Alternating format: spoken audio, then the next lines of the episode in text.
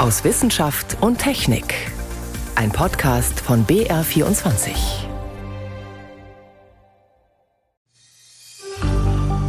Es ist nach wie vor ein desaströses Geschehen, das wir erleben. Und es wird uns lange beschäftigen. Es wird die Natur hier im Oderbruch in der Oderregion lange beschäftigen. Das hat der brandenburgische Ministerpräsident Dietmar Woidke diese Woche gesagt. Wie es zu dem katastrophalen Fischsterben in der Oder gekommen sein könnte, darüber sprechen wir gleich. Außerdem geht es bei uns um die vierte Impfung. Nun empfiehlt auch die Ständige Impfkommission sie für alle ab 60. Und in unserer Sommerserie suchen wir einen Platz, von dem aus wir uns auf eine Reise durch die Milchstraße begeben können. Zumindest mit den Augen. Das sind drei unserer Themen heute. Am Mikrofon ist David Globig. Als 1986 nach einem Chemieunfall, einem Brand, zigtausend tote Fische den Rhein hinabtrieben, da hatte man noch die Hoffnung, dass man solche Bilder, zumindest von Flüssen in Deutschland, nicht noch einmal zu sehen bekommen würde. Leider hat sich diese Hoffnung nicht erfüllt. In den vergangenen Tagen wurden an der Oder auf polnischer und deutscher Seite tonnenweise tote Tiere aus dem Wasser geholt. Wodurch das Fischsterben ausgelöst wurde, ist immer noch nicht ganz klar. Ich habe darüber mit Jürgen Geist gesprochen. Er leitet in Freising den Lehrstuhl für aquatische Systembiologie der Technischen Universität München. Ich wollte von ihm wissen, was man denn bislang über die möglichen Ursachen weiß. Bezüglich des Fischsterbens an der Oder gab es ja zunächst mal den Verdacht, dass Quecksilber eine Rolle spielt oder dass verschiedene Schwermetalle eine Rolle spielen könnten. Das wurde bisher nicht bestätigt. Es hat sich vielmehr ähm, ja, jetzt eine Tendenz ergeben, dass es mit großer Wahrscheinlichkeit sich um eine Mikroalge handelt, die man dort in sehr hoher Konzentration im Wasser gefunden hat. Aber das äh, bedarf sicherlich noch weiterer Untersuchungen und auch Bestätigungen. Das ist in gewisser Weise natürlich wie die Suche nach der Nadel im Heuhaufen. Also für so ein Fischsterben können ganz verschiedene Ursachen eine Rolle spielen. Das können dann eben auch äh, solche Prozesse sein, dass sich durch Veränderungen des Salzgehalts, wie man es jetzt äh, hier vermutet, eben auch dann Verschiebungen ergeben bei den Algen und das dann in der Folge zu solchen Effekten führt. Wie plausibel ist so eine Erklärung? Ja, diese Erklärung ist sehr äh, plausibel. Das hört sich für mich sehr logisch an.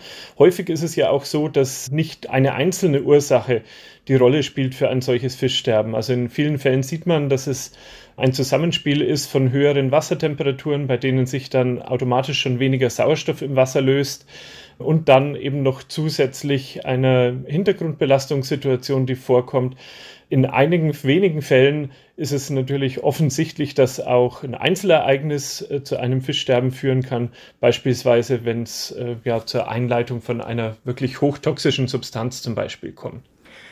Wenn jetzt mehrere Faktoren zusammenkommen, wie schwierig ist denn dann die Erholung eines solchen Flusses, wenn es eben nicht nur eine Ursache gibt, sondern eben mehrere, die sich vielleicht auch noch gegenseitig verstärkt haben? Ja, das ist ganz äh, stark davon abhängig, welche Ursachen jetzt da eine Rolle spielen. Wenn beispielsweise ja generell die Nährstoffverhältnisse in einem Gewässer ungünstig sind, dass wir also beispielsweise sehr viel Phosphat im Gewässer haben, dann führt das ja aufgrund dieser stöchiometrischen Verhältnisse dazu, dass beispielsweise Cyanobakterien, also Blaualgenblüten, gehäuft auftreten. Das ist dann eine Situation, nachdem dieses Phosphat auch am Sediment gebunden ist, die dann mit großer Wahrscheinlichkeit auch in Folgejahren wieder auftritt. Für die Erholung spielt es eine ganz wesentliche Rolle, wie strukturreich ein Gewässer ist. Wenn es sich natürlich um ein hochgradig ausgebautes Gewässer handelt, das vergleichbar mit einer Autobahn im aquatischen Bereich äh, sozusagen keine Refugialräume bietet, dann wirkt eine solche Situation besonders gravierend, ja, weil dann wirklich über große Gewässerstrecken auch die entsprechenden Arten ja verschwinden können und natürlich eine Wiederbesiedlung dann deutlich schwieriger wird. Wenn man aber sehr strukturreiche Gewässer hat, die viele solcher Refugialräume, kleinere angebundene Seitengewässer aufweisen, dann kann man relativ optimistisch sein und in vielen Fällen kann dann auch eine Wiederbesiedelung sich relativ schnell wieder vollziehen. Wenn wir uns da jetzt mal die Oder anschauen, wie lange könnte es dauern, bis die sich erholt hat? Ja, das ist immer ein bisschen äh, schwierig, eine, eine, Ferndiagnose da zu machen. Im Allgemeinen ist es so, dass die Oder ja schon ein Fluss ist, ja, der noch wenig verbaut ist. Also diese Barrierefunktion ist dort äh, mit Sicherheit nicht gegeben. Äh, es ist auch so, dass oder doch relativ viele verschiedene Habitatbereiche äh, vorhanden sind. Also von daher wäre es sicherlich verkehrt, jetzt aufgrund dieses Fischsterbens ähm, die Oder hier abzuschreiben für die nächsten Jahre, sondern ich bin da eher optimistisch, dass auch eine Wiederbesiedelung mit den entsprechenden Arten, wenn sie in Restpopulationen überlebt haben, stattfindet. Ähm, das darf aber natürlich nicht darüber hinwegtäuschen, äh, dass solche ja, Situationen, solche Fischsterben, wie sie jetzt dort auf Aufmerksamkeit stoßen, auch in vielen anderen Gewässern vorkommen, wo sie oft weniger Aufmerksamkeit generieren, weil die Gewässer kleiner sind. Wir haben also auch in Bayern jetzt momentan die Situation, dass in vielen Fließgewässeroberläufen durch diese ausgeprägte Trockenheit, durch den Klimawandel viele Gewässeroberläufe ausgetrocknet sind und Krebse, Muscheln und Fische hier verendet sind. Das erfährt weniger Aufmerksamkeit und das ist aber äh, vielleicht auch noch ein ganz wichtiger Aspekt darauf hinzuweisen, dass wir eben im Zuge des Klimawandels auch unsere Gewässer fit machen müssen für die Zukunft. Das heißt also, dass wir strukturreiche Gewässer schaffen müssen, dass wir die Vielfalt in den Gewässern wieder erhöhen müssen und dass wir vor allem auch umdenken müssen in Bezug auf die Landnutzung und Landbewirtschaftung. Wir müssen also wieder mehr Wasser in der Landschaft halten. All diese Maßnahmen erhöhen dann die Resilienz, das heißt die Widerstandsfähigkeit der Gewässer gegen unterschiedliche Einflüsse, wie wir das jetzt eben hier auch an der Oder gesehen haben. Kann man ganz allgemein sagen, dass Klimaerwärmung und niedrige Pegel dazu beitragen, dass die Flüsse insgesamt zu labileren Ökosystemen werden? Ja, es ist natürlich immer vor dem Hintergrund der ja, vorherrschenden Lebensgemeinschaften zu sehen. Und äh, bei uns in Mitteleuropa sind in vielen Fließgewässern eben auch Arten vorhanden, die einen hohen Sauerstoffbedarf haben. Das heißt, sie brauchen relativ kühle Wassertemperaturen, auch im Sommer. Wenn es dazu kommt, dass die Wassertemperaturen ansteigen und dazu ja, tragen Kühlwassereinleitungen bei, dazu tragen Aufstauungen in den Gewässern bei, aber natürlich der Klimawandel als ganz wichtige Ursache auch, dann ist es so, dass bei steigender Wassertemperatur auch weniger Sauerstoff im Wasser ist und auf der anderen Seite haben die Organismen aber einen viel intensiveren Stoffwechsel, verbrauchen also mehr Sauerstoff. Äh, das heißt, äh, wenn man diese Gewässer weniger störanfällig machen möchte, dann ist es in jedem Fall gut, einerseits natürlich systemisch anzusetzen, den Klimawandel nach Möglichkeit zu stoppen oder nicht weiter verstärken zu lassen zumindest und an den Gewässern eben auch selbst diese Maßnahmen zu ergreifen, wie Restaurierung der Gewässerbereiche, die Durchgängigkeit in den Gewässern wiederherzustellen, dass sich die Lebensgemeinschaften dort eben auch, ja, dass sie leichter mit solchen Extrembedingungen zurechtkommen. Zum Fischsterben in der Oder waren das Einschätzungen von Professor Jürgen Geist. In Deutschland muss die Stromerzeugung mit Windkraftanlagen massiv ausgebaut werden. Aber wohin mit den Rotoren? Immer häufiger fasst die Politik große Wälder ins Auge. Unter anderem, weil es da nicht so schwierig ist, Abstand zu den nächsten Häusern zu halten. Man findet dort auch seltener tote Vögel oder Fledermäuse unter den Anlagen. Was zum Teil aber daran liegt, dass die herabstürzenden Tiere in den Ästen hängen bleiben. Windräder im Wald haben also nicht unbedingt weniger negative Auswirkungen auf die dort lebenden Arten. Die Auswirkungen sind nur nicht so augenfällig. Renate L. berichtet. Fledermausarten gibt es einige im Wald. Mit speziellen Geräten lassen sich ihre Ultraschallrufe hörbar machen und so die ganze Nacht automatisch aufzeichnen, welche Art wo unterwegs ist. Denn jede Art ruft etwas anders. Mit Hilfe solcher Geräte hat Christian Vogt vom Leibniz-Institut für Zoo- und Wildtierforschung in Berlin beobachtet, wie Fledermäuse mit Windkraftanlagen zurechtkommen. Das Ergebnis war überraschend, berichtet er. Besonders betroffen sind die Arten, die im Dickicht der Baumwipfel jagen, weit unterhalb der Rotoren. Man dachte bis dato, dass sie deswegen vom Windenergieausbau eigentlich nicht weiter beeinflusst werden. Aber wir konnten feststellen, dass von 450 Meter zu 80 Meter die Aktivität sich um 50 Prozent reduziert hat. Das heißt, je geringer der Abstand zum Windrad, desto weniger Waldfledermäuse waren unterwegs obwohl sich der Rotor hoch über ihnen dreht. Aber warum? Es gibt verschiedene Mutmaßungen, dass die Waldspezialisten zum Beispiel durch die Geräusche der Windkraftanlagen sich vertreiben lassen. Wir wissen, dass Fledermäuse, dadurch, dass sie auf die Akustik angewiesen sind, eben auch besonders störanfällig gegenüber anthropogenen Geräuschen sind. Sie lassen sich von Straßengeräuschen zum Beispiel auch vertreiben. Nun könnte man annehmen, die Fledermäuse lösen ihr Problem ganz einfach dadurch, dass sie den Störfaktor meiden und haben dann ihre Ruhe. Hier ist das größere Problem der Lebensraumverlust. In der Regel in der momentanen Genehmigungspraxis schauen wir uns den Lebensraumverlust nur an, der durch die Rodungen entsteht. Diese Rodungen, die werden kompensiert dadurch, dass entsprechend große Flächen aus der Nutzung genommen werden, damit eben die Fledermäuse nach wie vor einen Lebensraum haben. Was wir festgestellt haben, ist, dass das nicht ausreicht. Denn um die Flächen rund um die Windräder auszugleichen, die Fledermäuse meiden, müsste man noch größere Waldflächen ungenutzt lassen, damit sie dort in Ruhe jagen können. Bisher schaut man bei der Planung und Genehmigung von Windenergieanlagen nur auf sogenannte Schlagopfer, also Vögel oder Fledermäuse, die von den Rotoren getötet werden, und legt deswegen seit rund 15 Jahren für neue Windräder Zeiten fest, zu denen sie stillstehen müssen. Wie Windräder Tiere darüber hinaus beeinträchtigen, spielt bisher keine Rolle. Die wenigen Studien, die es dazu gibt, zeigen allerdings, dass es weitreichende Auswirkungen haben kann, wenn Tiere den Anlagen ausweichen, sagt der Biologe Reinhard Klenke von der Universität Halle-Wittenberg. Sie haben weniger Raum, weniger Möglichkeiten, Nahrung zu suchen. Wenn wir jetzt weiterdenken, okay, wenn ich weniger Nahrung habe, dann sinkt erstmal meine Fitness. Und wenn dann noch Reproduktion im Spiel ist, dann bedeutet das auch, dass die Jungtiere weniger Nahrung bekommen. Damit führt das zu Krankheiten oder auch zu Verhungern von den Nachkommen. Es ist der Beginn eines Dominoeffekts, denn wenn eine Vogel- oder Fledermausart in einem Lebensraum seltener wird, hat das auch Auswirkungen auf andere Arten.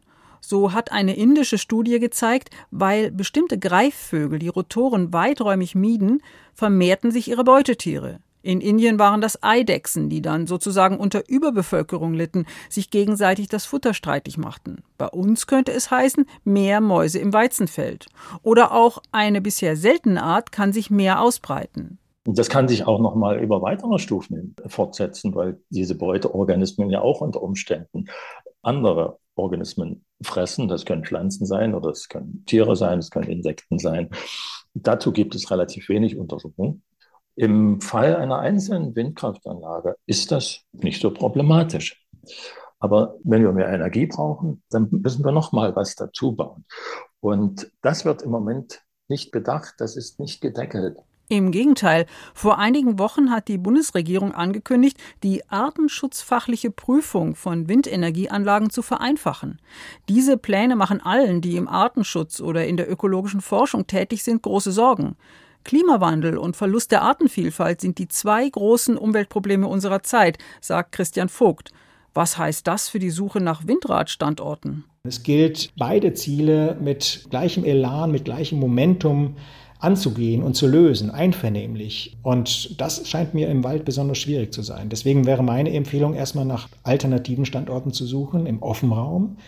Dort scheinen mir die ökologischen Nebenwirkungen geringer zu sein als im Wald selber. Es ist Cholera und Pest, zwischen der man sich entscheiden muss. Offene Standorte, das sind oftmals die Standorte, wo Greifvögel zu Tode kommen. Und wenn es denn nicht anders geht, als im Wald zu nutzen durch Windkraftanlagen, dann doch in Monokulturen, die ökologisch nicht so wertvoll sind wie jetzt ein Mischwald oder ein alter Baumbestand. All diese Aspekte gegeneinander abzuwägen, ist die Aufgabe für besonders sorgfältige Genehmigungsverfahren, während die Bundesregierung die Genehmigung von Windrädern vereinfachen und beschleunigen möchte.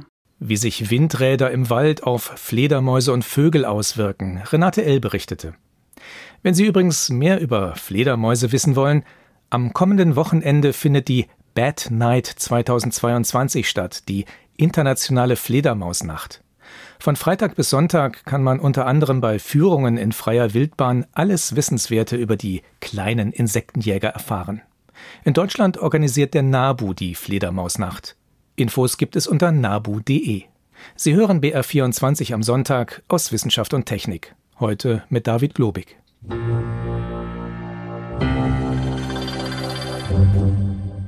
Diese Woche hat die Ständige Impfkommission, die STIKO, ihre Empfehlungen zur vierten Impfung aktualisiert, also zur zweiten Auffrischungs- bzw. Boosterimpfung. Jetzt rät auch sie zu einer solchen Impfung ab dem 60. Lebensjahr statt wie bisher ab dem 70. Und sie empfiehlt sie darüber hinaus auch für jüngere Menschen aus Risikogruppen. Doch was für ein Impfstoff soll es denn nun am besten sein? Ein angepasster?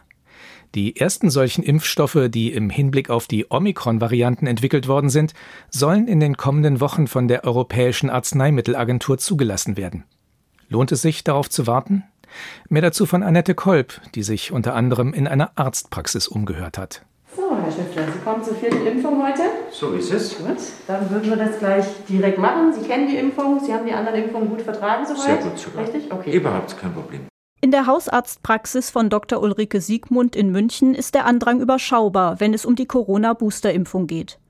Diejenigen, die wie Franz Schnitzler zur vierten Impfung kommen, haben ihre ganz persönlichen Gründe, den eigenen Schutz vor einer Corona-Erkrankung aufzufrischen. Erstens mal gehe ich auf die 70 zu. Zweitens leite ich in der Innenstadt ein Haus für Obdachlose und Migranten.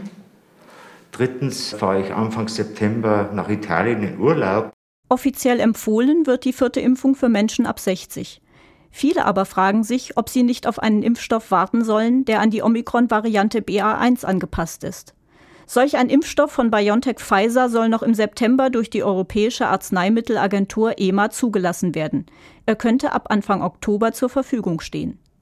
Die Omikron-Variante BA1 war allerdings im Frühjahr vorherrschend. Mittlerweile dominiert hierzulande die Omikron-Variante BA5.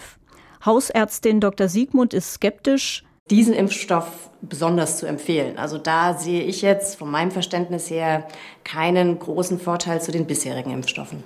Das Interesse an einer Boosterimpfung mit einem an Omikron angepassten Impfstoff hält sich bisher in Grenzen, berichtet die Ärztin aus ihrer Praxiserfahrung. Also wir werden so im allgemeinen Arzt-Patientengespräch werden wir schon gefragt, aber es gibt keine konkreten Terminanfragen oder Vorreservierungsanfragen.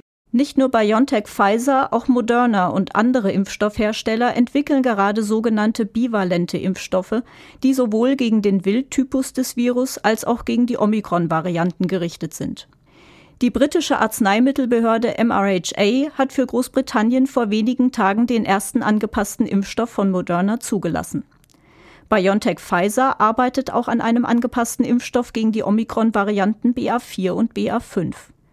Um wie viel wirksamer diese neuen Impfstoffe im Vergleich zu den herkömmlichen sind, lässt sich aber gar nicht so leicht überprüfen, sagt der Infektiologe Dr. Christoph Spinner. Anders als zur Ursprungszulassung der Impfstoffstudien werden heute keine Effektivitätsstudien mehr durchgeführt. Das wäre auch gar nicht mehr ohne weiteres möglich, denn es gibt ja keine immunnaiven Menschen mehr, weil jeder schon einmal Kontakt durch Impfung oder Genesung mit dem Virus hatte. Man misst also heute ein indirektes Maß des Schutzes, nämlich die Entstehung von Antikörpern und vergleicht diese zwischen ursprünglichen und angepassten Impfstoffen. Viele Antikörper bedeutet nicht automatisch besseren Schutz. Deswegen werden wir zur tatsächlichen Schutzwirkung der angepassten Impfstoffe vor Infektionen erst im echten Leben etwas sagen können. Wer also Vorerkrankungen hat oder älter ist, sollte nicht auf die angepassten Impfstoffe warten. Denn eine Boosterimpfung schützt auch jetzt schon vor einer schweren Corona-Erkrankung. In einigen Wochen sollen die ersten angepassten Corona-Impfstoffe zugelassen werden. Ein Beitrag von Annette Kolb war das. Und jetzt begeben wir uns wieder auf eine etwas andere Fernreise. In unserer Sommerserie sind wir weit weg von der Erde unterwegs. Was gibt es alles jenseits unseres Heimatplaneten zu entdecken? Sonne, Mond und Sterne. Reiseziele im All. We have main engine start and liftoff. Für unser Reiseziel heute brauchen wir keine Rakete und auch kein kompliziertes Weltraumteleskop. Wir wollen die Milchstraße beobachten, unsere Heimatgalaxie, mit bloßem Auge. Viele Menschen in Deutschland müssen dafür aber trotzdem eine kleine Reise unternehmen, wie Franziska Konitzer aus eigener Erfahrung weiß. Auf der Bucketlist meiner astronomischen Reiseziele steht sie schon lange. Die Milchstraße. Man kann sie, glaube ich, auch im ersten Moment vielleicht verwechseln, dass das ein komisches Wolkenband ist oder so. Es hat diese milchige Farbe und es sind ja keine einzelnen Sterne zu erkennen, sondern wirklich dieses ja, dieses Gewölk, was da so hell leuchtet.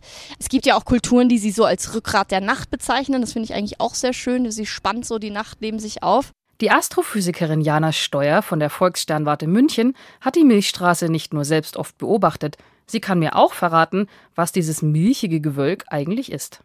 Wir sind in dieser Galaxie, die ist spiralförmig. Wir gucken jeweils in einen Spiralarm rein sozusagen. Im Sommer schauen wir da in Richtung Zentrum der Galaxie, im Winter schauen wir nach draußen. Und das Helle, was man da sieht, das sind einfach Millionen, Milliarden von Sternen, die sehr weit von uns weg sind, sodass wir sie nicht mehr als einzelne Punkte sehen können. Einen Blick auf das Zentrum unserer Galaxie würde ich auch endlich gerne erhaschen. Da versteckt sich nämlich das supermassereiche schwarze Loch Sagittarius A Stern. Das kann man natürlich nicht sehen.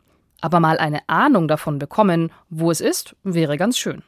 Wenn die Sonne im Westen untergeht, dann wird sie sozusagen so von aus Richtung äh, Südosten kommt das Zentrum dann nach oben. Um zu sehen, was Jana Steuer schildert, brauchen wir aber Geduld. Am helllichten Tag treffe ich sie auf dem Dach der Volkssternwarte München. Es wird noch viele Stunden dauern, bis die Sonne untergeht und es dunkel wird. Aber Jana Steuer und ich könnten auch die ganze Nacht dort oben sitzen bleiben. Die Milchstraße werden wir nicht sehen. Wenn eine Region stark lichtverschmutzt ist, dann wird ja das Licht in der Atmosphäre wird es gestreut und legt sich dann wie so ein Schleier über die Sterne. Erzählt Andreas Hähnel von der Vereinigung der Sternenfreunde. Deshalb sind in stark besiedelten Gebieten wie München und anderen Städten nur noch leuchtstarke Sterne zu sehen, aber nicht leuchtschwache Objekte wie die Milchstraße. Auch vom Dach der Münchner Volkssternwarte, wie Jana Steuer erzählt. Man sieht es ja jetzt hier auch um uns rum, überall Bürogebäude. Das Schlimmste sind diese Kräne da vorne, die sind halt nachts beleuchtet. Richtige Partybeleuchtung hat man da das Gefühl. Ja, wir sitzen in einem Lichtermeer. Unsere Erde wird pro Jahr rund 2% heller. Das zeigen Satellitenmessungen. Andreas Hähnel kennt einen Grund dafür. Da scheint sich also vor allem auch der Effekt bemerkbar zu machen, dass eben die Lichtquellen mit der Einführung von der LED immer effizienter geworden sind. Das heißt, mit gleichem Strom oder weniger Strom einfach heller strahlen. Der hellere Nachthimmel mag uns nicht unbedingt mehr Strom kosten, aber er kostet uns unseren sternenübersäten Nachthimmel. In der Europäischen Union ist es inzwischen nachts so hell, dass 60 Prozent ihrer Bewohnerinnen und Bewohner die Milchstraße nicht mehr sehen können. In Deutschland sind es 42 Prozent. Zu diesen 42 Prozent gehöre ich auch. Und deshalb muss ich für mein Reiseziel Milchstraße zunächst selbst einmal einen anderen Ort auf der Erde suchen. Zum Beispiel die Winkelmoosalm in den Chiemgauer Alpen. Es gibt auch neben der großen Kirche dort oben so Sternenliegen, wo man sich bis zu viert nebeneinander liegen kann. Die sind sogar drehbar um 360 Grad. Da muss man sich halt nur, wenn man zu viert drauf liegt, einigen, wo man gerade hinschauen will. Erzählt Manuel Philipp. Er bietet auf der Winkelmoosalm Sternführungen an. Zum Vergleich mal in München sehen Sie vielleicht noch 200 Sterne und dort oben über 5000. Seit 2018 ist das Almgebiet um die Winkelmoosalm ein sogenannter Sternenpark. Das sind international anerkannte, zertifizierte Gebiete, in denen es nachts noch besonders dunkel ist. In Deutschland gibt es insgesamt vier solcher Sternenparks. Glücklicherweise bleibt mir dieses Jahr auch noch ein wenig Zeit, um einen Blick auf unsere Heimatgalaxie zu erhaschen, sagt Manuel Philipp. Also die beste Jahreszeit, die Milchstraße zu sehen, ist grob gesagt von August bis Oktober. Deshalb treffe ich schon einmal Reisevorbereitungen. Vielleicht wird es einer der vier Sternenparks in Deutschland, Vielleicht einfach auch eine ländliche Gegend fernab einer Stadt, in der es noch einen richtig dunklen Nachthimmel zu sehen gibt. Mit etwas Glück erwische ich ein paar Tage rund um Neumond mit klarem Himmel, ohne Wolken und dann sollte der Bewunderung unserer Heimatgalaxie nichts mehr im Wege stehen. Wie man einen Blick auf die Milchstraße werfen kann, das war eine weitere Folge unserer Sommerserie über Reiseziele im All. So viel für heute aus Wissenschaft und Technik. Am Mikrofon war David Globig.